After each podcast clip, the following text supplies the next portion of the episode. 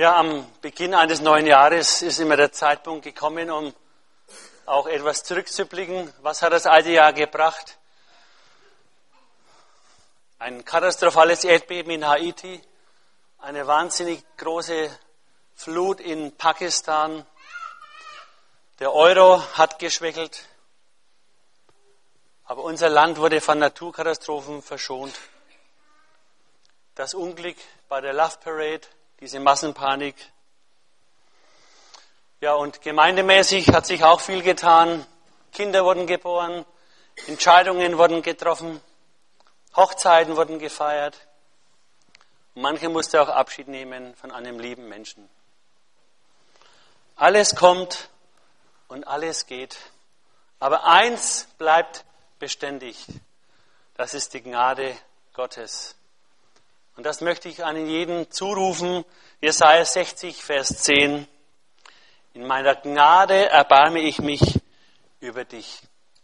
Welch ein Wort. In meiner Gnade erbarmt sich der allmächtige Gott über dich. Und ein paar Verse weiter heißt es, denn den Schemel meiner Füße will ich herrlich machen. Ja, die Erde, der Schemel, die Städte seiner Füße ist von Wirbelstürmen geschüttelt, von Erdbeben, Flugkatastrophen, Hungertragödien gekennzeichnet. Und im westlichen Bereich ist es oft so, dass das Wort Gottes immer mehr abgelehnt wird, dass die Menschen keine Beziehung zum lebendigen Gott haben.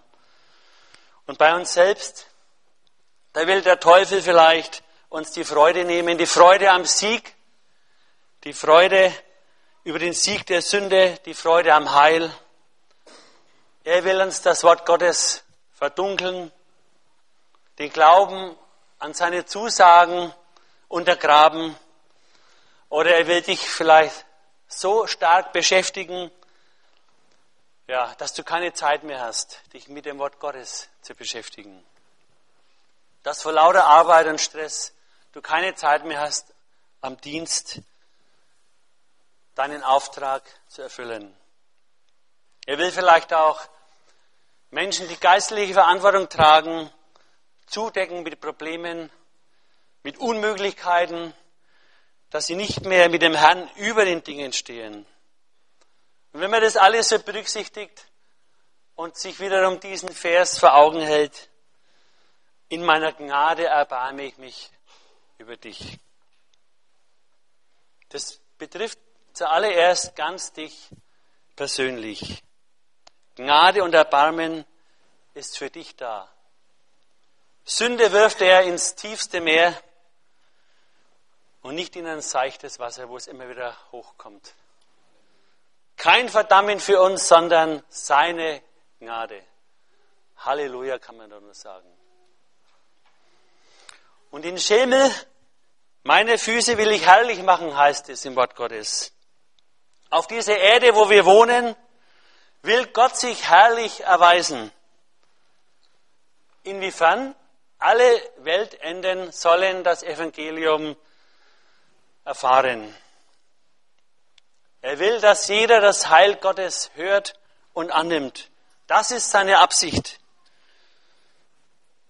Und das ist auch unser Auftrag. Wir als Kinder Gottes haben diesen Auftrag, mit dazu beizutragen, dass das Wort Gottes an alle Ecken ausgeteilt wird. Und du brauchst jetzt da nicht nach Südafrika oder im Dschungel denken. Vielleicht ist es auch nur die Ecke um dein Haus herum, deine Nachbarschaft. Das Gute liegt oft so nahe. Und das Naheliegende übersehen wir oft. Also nimm deinen Auftrag wahr und Gib das Wort weiter, damit jeder zur Erkenntnis der Wahrheit kommt. Wie geht es weiter? Politisch wird sich überlegt, wie geht es in Afghanistan weiter? Die Soldaten sollen abziehen. Wie ist es mit dem Aufschwung? Ist er bei dir überhaupt angekommen? Geht er weiter? Oder bist du von Arbeitslosigkeit bedroht? Jeder hat so seine persönlichen Nöte. Und Gott kennt deine Bedürfnisse. 2. Korinther 4, Vers 8 heißt es, Wir sind von allen Seiten bedrängt, aber wir ängstigen uns nicht. Es ist uns bange, aber wir brauchen nicht verzagen. Wenn du vielleicht manchmal keinen Ausweg siehst, sei gewiss, Gott hat immer einen Ausweg. Er hat den Tod besiegt. Warum sollte er da keinen Ausweg finden aus deinen Problemen und Nöten? Und einen wunderbaren Vers fürs neue Jahr habe ich auch noch für einen jeden. Sprüche 14, Vers 26. Wer den Herrn fürchtet, der hat eine sichere Festung. Und jetzt kommt die Zugabe und seine Kinder sind auch beschirmt. Ist das nicht kostbar und wunderbar, wenn wir uns auf diese Verheißung stützen dürfen? Bei all den Gefahren, die die Kinder, die Jugend umgeben, sie werden beschirmt vom Allmächtigen. Ein Kinderlied heißt es, Wer unter den Schirm des Höchsten sitzt. Ja, wunderbar.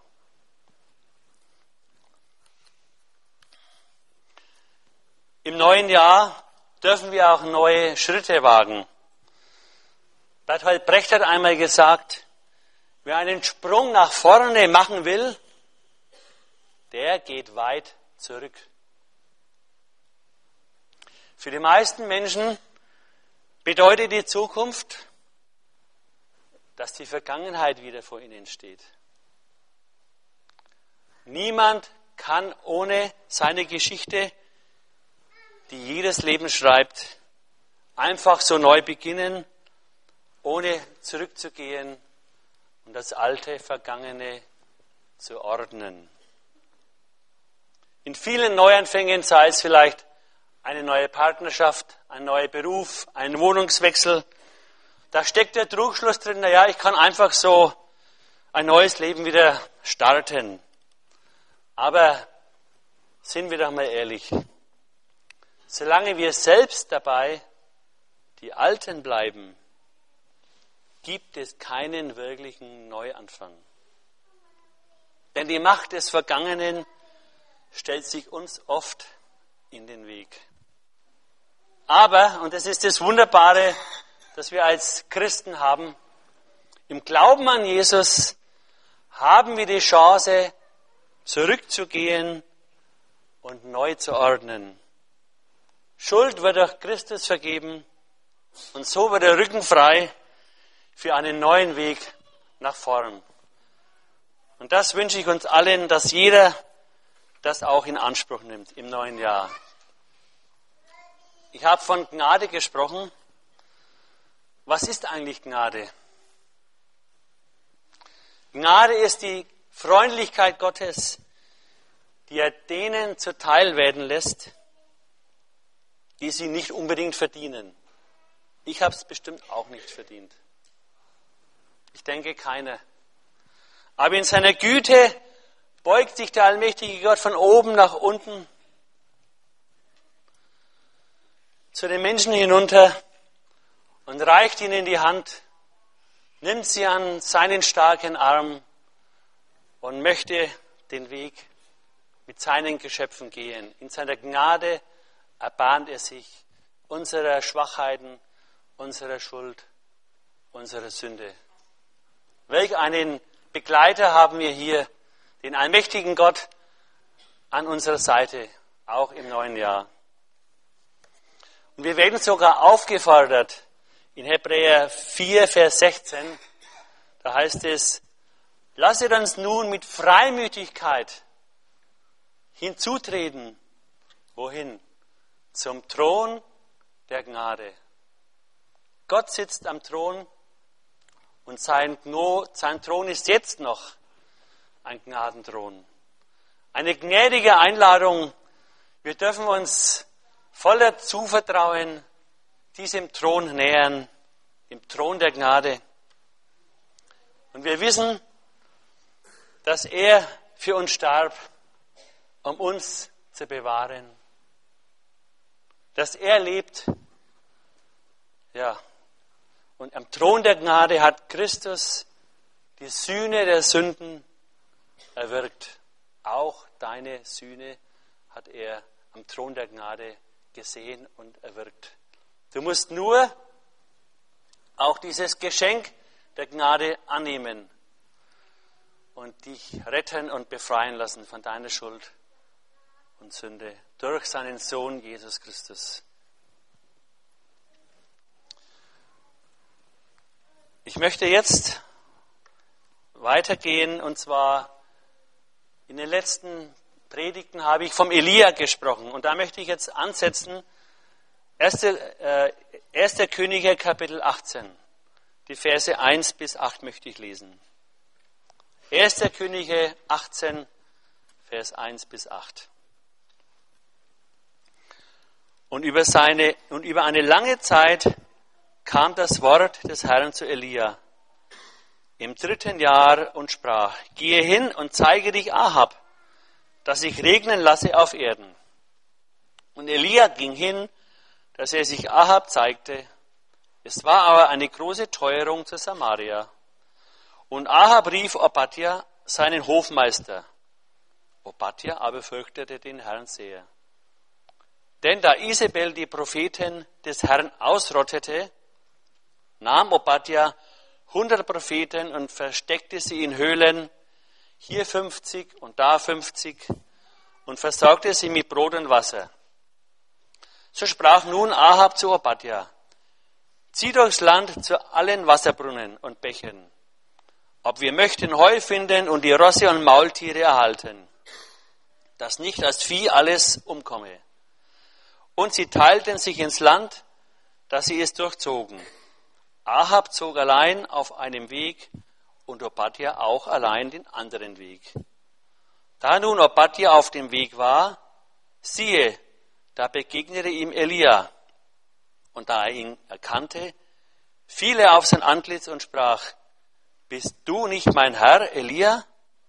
Er sprach, Ja, gehe hin und sage deinem Herrn, siehe, Elia ist hier.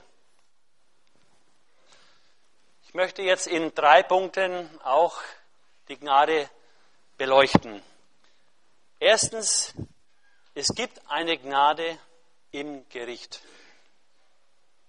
Das Gericht Gottes war über Israel gekommen. Warum? Weil sie sich von Gott abgewendet haben. Sie haben Götzendienst getan und Gott lässt sich nicht alles gefallen. Was der Mensch sät, das wird er ernten. Gottes Mühlen malen oft langsam, aber es kommt der Zeitpunkt, wo Gott, der heilige Gott, nicht mehr zuschauen kann, wenn die Sünde übergroß wird, dann muss Gott auch in seiner Heiligkeit diese Sünde richten. Und das Gericht Gottes macht, nimmt seinen freien Lauf. Und das hat Israel in dieser Zeit erfahren.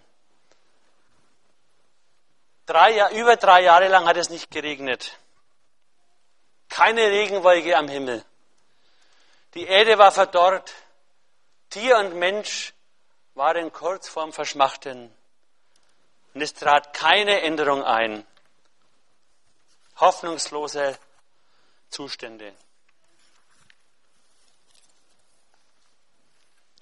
Und zu diesem Druck der Dürre und der verbundenen Teuerung und der Hungersnot kam noch ein anderer Druck dazu. Der Elia hat dem König Ahab ja prophezeit, dass es drei Jahre, über drei Jahre nicht regnen wird. Dass praktisch das Gericht Gottes in Form dieser Trockenheit auf die Menschheit kommt. Der Ahab wusste also, wer die Sache praktisch seinem Volk eingebrockt hat. Und darum erbrannte der Zorn vom Ahab und seiner Königin Isabel gegen diesen Mann Gottes und somit baute sich ein Hass auf auf alle Religion, auf alles Göttliche. Und was ist die Folge? Wenn ein Herrscher den Glauben abgesprochen hat und die Not dieses Land trifft, noch dem Gott zurechnet, dann beginnt eine blutige Verfolgung. Und so war es dann auch, dass Tausende von Propheten umgebracht worden sind. Im Auftrag von diesem gottlosen König Ahab. Aber es ist dennoch eine geringe Zahl übrig geblieben, die die Knie dem Götzenball nicht gebeugt haben. Aber das Unheil nahm seinen Lauf. Diese schwere Zeit schien gar kein Ende zu nehmen. Und der Elia war spurlos verschwunden. Und doch auf einmal gedachte Gott auch jetzt im Gericht an seine Gnade. Im Vers 1 heißt es, im dritten Jahr sprach er, gehe hin und zeige dich, Ahab, dass ich regnen lasse auf Erden. Die Not war so schlimm, dass Gott nicht mehr mit zuschauen konnte, wie die Menschen verderben. Und nun gibt er den Auftrag an Ahab, äh, an Elia, sich aus seinem Schlupfwinkel zu zeigen und vor den König zu treten und ihm zu sagen, dass es wieder regnen wird.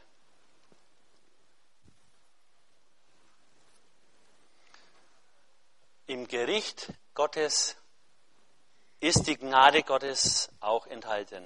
Was ist das Gericht Gottes? Ein Mittel, um das Volk verlangen zu machen nach der Gnade, ihre Herzen zu öffnen, Buße zu tun, sich einfach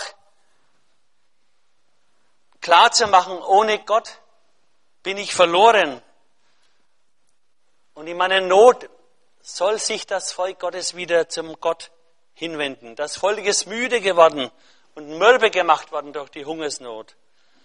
Aber jetzt ist der Zeitpunkt gekommen, wo Gottes Gnade im Gericht wieder aufleuchtet. Gott will immer dasselbe. Heil und Rettung. Hilfe und Gnade. Und er bleibt gnädig auch im Gericht. Er sehnt sich doch danach, gnädig zu sein. Gott ist ja nicht daran interessiert, die Menschen kaputt zu machen, zu vertilgen. Nein, wir als seine Geschöpfe, er will mit uns Gemeinschaft haben. Er will uns gebrauchen. Er will uns segnen. Aber wenn wir uns von Gott abwenden und uns nicht segnen lassen wollen, dann sind wir selbst dran schuld. Wie furchtbar ist das Gericht über das Haus von König Ahab gekommen.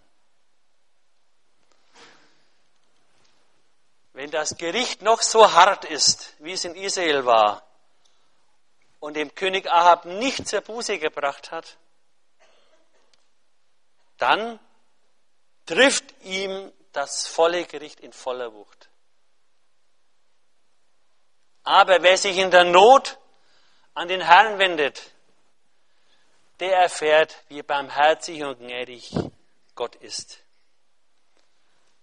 Denn so hoch der Himmel über die Erde, so lässt er seine Gnade walten über die, es gibt eine Bedingung, über die, die ihn fürchten. Du hast es selbst in der Hand, ob du Anteil haben würdest an seiner Gnade. Ja, es gibt eine Gnade im Gericht. Hat es noch nicht auch in der Neuzeit das Volk Israel erfahren? In seiner ganzen Geschichte, angefangen vor 2000 Jahren.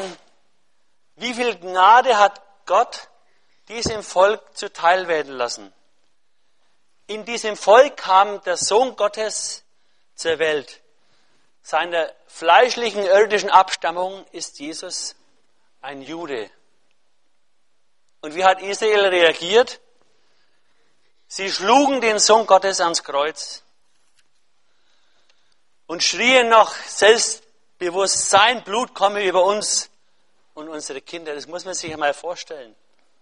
Und genauso ist es gekommen.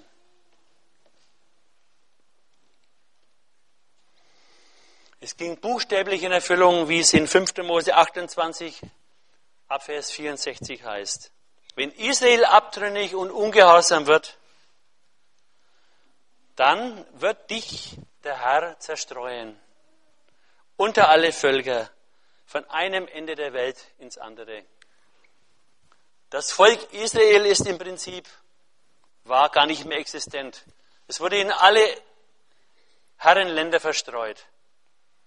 Und es ist ein Wunder der Geschichte, dass dieses zerstreute Volk wieder zu einer Nation zusammengekommen ist. 1948 wurde es vor der UNO offiziell wieder als Volk der Juden, als Israel etabliert, wurde ihnen Land zugeteilt und, und gleich danach haben die Araber wieder angegriffen und ihnen das zugesprochene Land wieder weggenommen.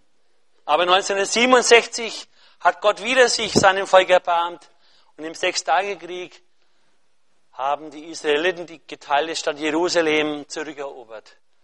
Und sie haben eine Hauptstadt wieder. Gott steht zu seinem Volk, auch im Gericht. Die Gnade ist wieder seinem Volk zuteil geworden.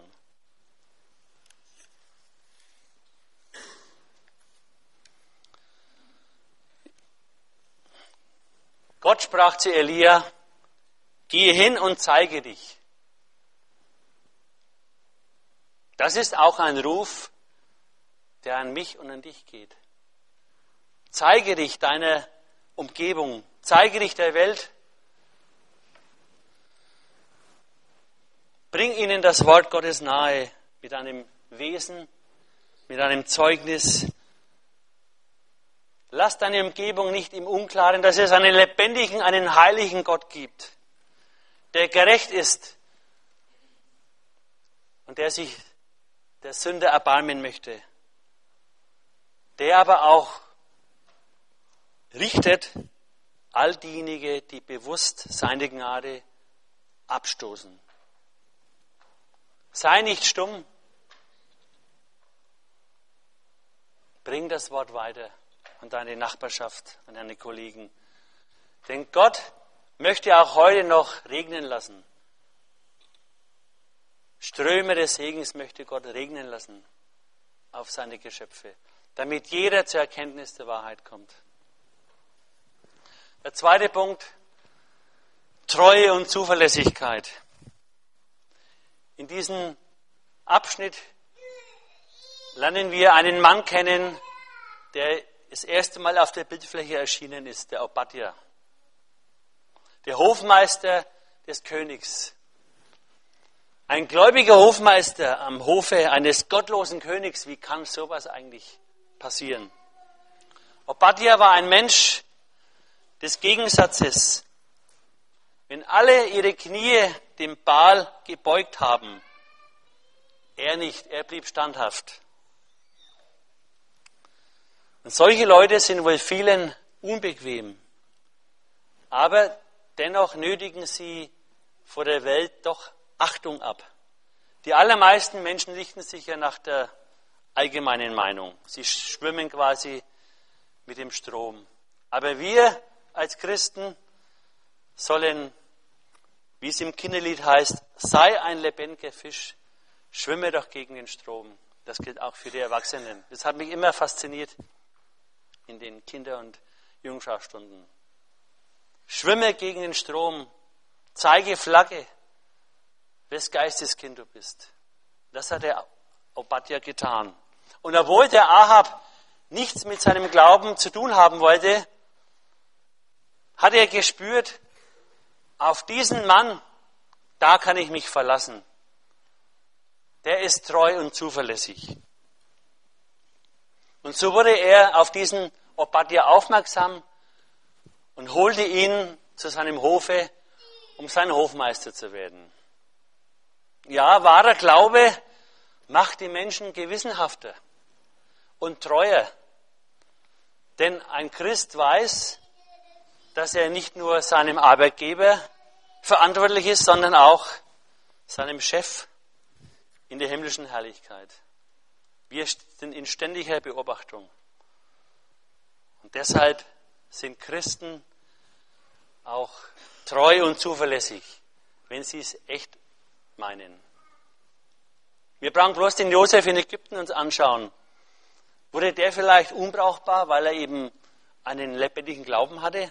Absolut nicht. Der Potiphar hat ihn in sein Haus genommen, hat ihm alles übergeben, denn er wusste, er ist treu, auf den kann ich mich verlassen. Oder der Daniel am Hofe des Nebukadnezars und des König Darius. Diese beiden Herrscher wussten genau, dass der Mann ein Mann der Treue ist. Und darum hieften sie diesen Daniel, ein jüdischer Jüngling, in die höchsten Ämter dieses Weltreiches, dass sogar die anderen großen Fürsten neidisch wurden auf diesen Daniel, was er für eine Vollmacht und Autorität und Macht bekommen hat von König Nebukadnezar und Darius. Wie steht es mit dir? Bekommst du auch von deiner Umgebung dieses Zeugnis? Auf dich kann man sich verlassen? Es ist so wichtig, dass wir im Alltag authentisch leben. Es nützt überhaupt nichts, wenn du groß Zeugnis gibst, aber dein Leben steht nicht dahinter. Lieber weniger Worte, aber mehr Taten. Das bewirkt viel mehr. Und der dritte Punkt, die Gnade reicht aus. Das ist übrigens auch das Thema meiner Botschaft. Die Gnade reicht aus. Am Hofe dieses götzendienerischen Königs Ahab war es gewiss für diesen Obadja keine leichte Sache, hier seinen Job zu machen. Mancher würde von uns vielleicht sagen, der ist so gefährlich, der macht alle platt, die ihm nicht gehorchen. Da kann ich meinen Glauben nicht ausleben. Da halte ich lieber meinen Mund. Aber Obadja hat es gekonnt. Im Vers 3 heißt es, dass er den Herrn fürchtete. Wie machte er das, dass er trotz dieser schwierigen Umstände als Gläubiger sich in dieser ungläubigen Umgebung behaupten konnte? Ganz einfach, er machte Gebrauch von der Gnade Gottes. Und die reichte aus für seine Schwierigkeiten. Er versuchte es nicht mit eigener Kraft, oder mit Schlauheit oder Diplomatie sich elegant auf diesen Königshof zu bewegen. Nein, er wusste, er braucht die Gnade Gottes. Er hat bestimmt oft gebetet, Herr, du siehst die Herausforderung, die Anforderung, ich schaffe es nicht, aber sei du mir gnädig, hilf du mir und es wird gelingen. Und genauso ist es mit uns. Wenn du vor schier unüberwindlichen Anforderungen stehst, im Beruf oder wo auch immer, und du denkst, wie soll ich das bloß backen? Zapfe diese Quelle der Gnade Gottes an. Geh zum Thron der Gnade und der Herr wird seine Gnade dir zuteil werden lassen und dir Gelingen schenken.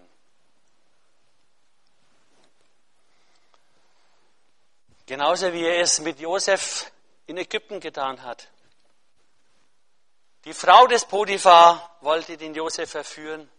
Und der Josef, der konnte nicht einfach seinen Job kündigen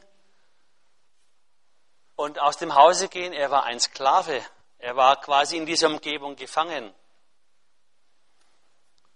Und er suchte die Verbindung zu Gott und bat um Kraft, um Stärke, dass er dieser Versuchung standhält. Und die Gnade Gottes bewahrte ihn, dass er schwach wurde. Es war gewiss auch für Nehemia nicht leicht, am Hofe des Königs Artasastas ein Mundschenk zu sein. Aber er kam durch. Warum? durch die Gnade Gottes. Der Mundschenk war einmal traurig und der König Nehemia, der hat so die Gunst, Nehemia hat so die Gunst des Königs erfahren, dass der König sich Sorgen machte, als Nehemiah traurig war. Nehemiah war traurig, weil die Mauern in Jerusalem zerstört waren. Und Nehemiah und der Mundschenk, äh, Nehemiah, Quatsch, der König Artasastas gab die Nehemiah frei, um die Mauern in Jerusalem wieder aufbauen zu lassen. So war er in seiner Gunst. Nicht, weil der Nehemiah so ein toller Hecht war, sondern weil er die Gnade Gottes in Anspruch genommen hat.